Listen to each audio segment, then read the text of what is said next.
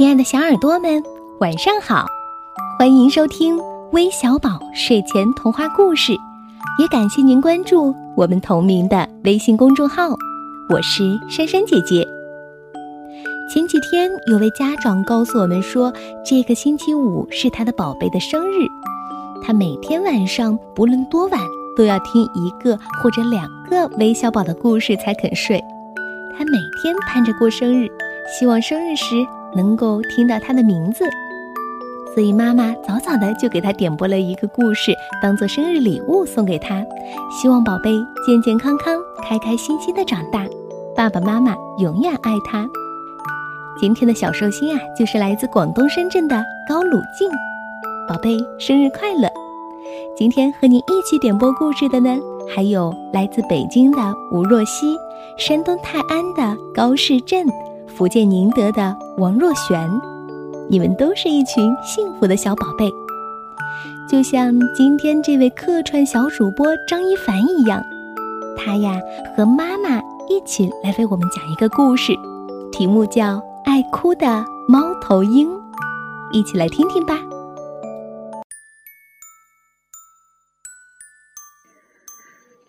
大家好，我叫张一凡。今年四岁了，我要和妈妈给大家讲一首故事。故事的名字叫《爱哭的猫头鹰》。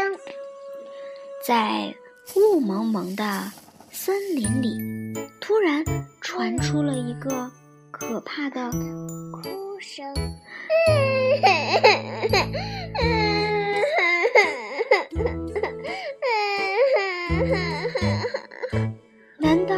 是威尔伯老狼又回来了吗？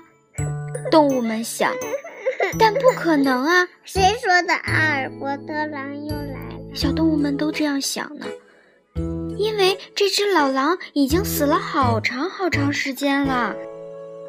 不管怎么样吧，刺猬还是高高的竖起了身上的尖刺。因为这样一来，一旦有危险，它就可以缩成一团，用刺来抵抗敌人了。哭声越来越大，刺猬脑子里全是幽灵和狼群的影子。不过，当他悄悄走出最后一片灌木丛时，却发现，原来是一只小猫头鹰在哭耶。小猫头鹰宝宝伤心地哭着，声音越变越大。刺猬问道：“哎，发生什么事情呀？你是不是从窝里掉下来了？”小猫头鹰摇摇头，继续大哭着。这时，乌鸦飞下来了，落在猫头鹰宝宝身边。小家伙，你怎么啦？想不想做个游戏呀？乌鸦搜集了好多彩色石子，放在小猫头鹰面前的草地上。我们来扔石子儿，好不好？但是这个小宝宝摇摇头，依然哭个不停。刷刷刷，松鼠也蹦蹦跳跳地来到了猫头鹰宝宝身边。发生了什么事情呀？你是不是饿了？松鼠把一个好大的坚果塞进小猫头鹰嘴里，可这个小宝宝把果实吐了出来，继续大哭。猫头鹰不吃坚果，只有你才吃呢。刺猬和乌鸦异口同声地说。这时。胖胖的鼹鼠也从土里探出头了。怎么了？过来，孩子，不要哭，我给你一些好玩的东西。在草地上忙碌了一阵以后，鼹鼠带着一个彩色花环回来了。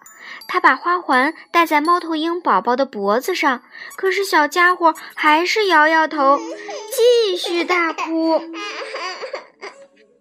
这时。鹿角甲虫摇晃着它的大螯，慢慢地走了过来。它神色严肃地看着小猫头鹰说：“到底发生了什么事情？你这个挑剔的淘气鬼！瞧，你把大家都赶走了，我是不是应该掐一下你的小屁股呢？它慢慢地靠近猫头鹰宝宝，一对大螯发出咔咔咔的声音。可是，小猫头鹰依然摇摇头，哭得更厉害了，声音也更大了。